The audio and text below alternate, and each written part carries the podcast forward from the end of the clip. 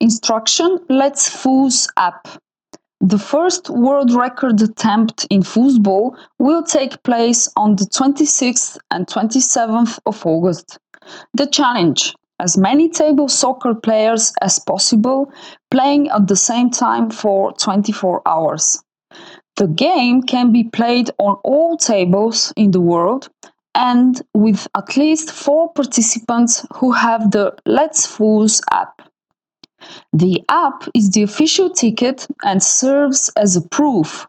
Name and email address will be used for the digital personal certificate from the Record Institute Germany. How can you participate? In the store or on www.lets-foos.com, download the app, install it, and then register with your email. After confirmation, the Let's Foos app offers the following options an interactive map on which you can find locations around the world where there are available tables to be played on. You can add your favorite football location at any time via the app. Enter full address, number of tables, and opening hours. Submit. Done. Make a tournament and participate. At the bottom in the middle, there is a pink button. Click on it.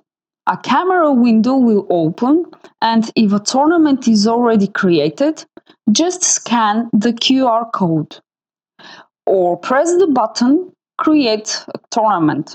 Enter the number of tables, and you can start your own tournament.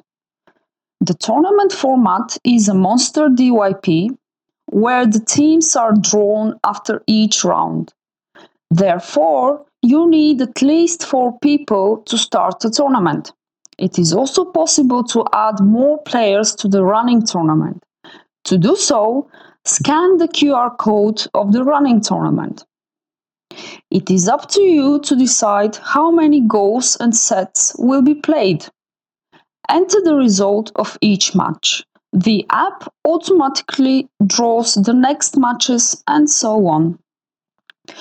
Join the world record attempt on the 26th and 27th of August. As many tournaments as possible on all tables, worldwide, and all at the same time.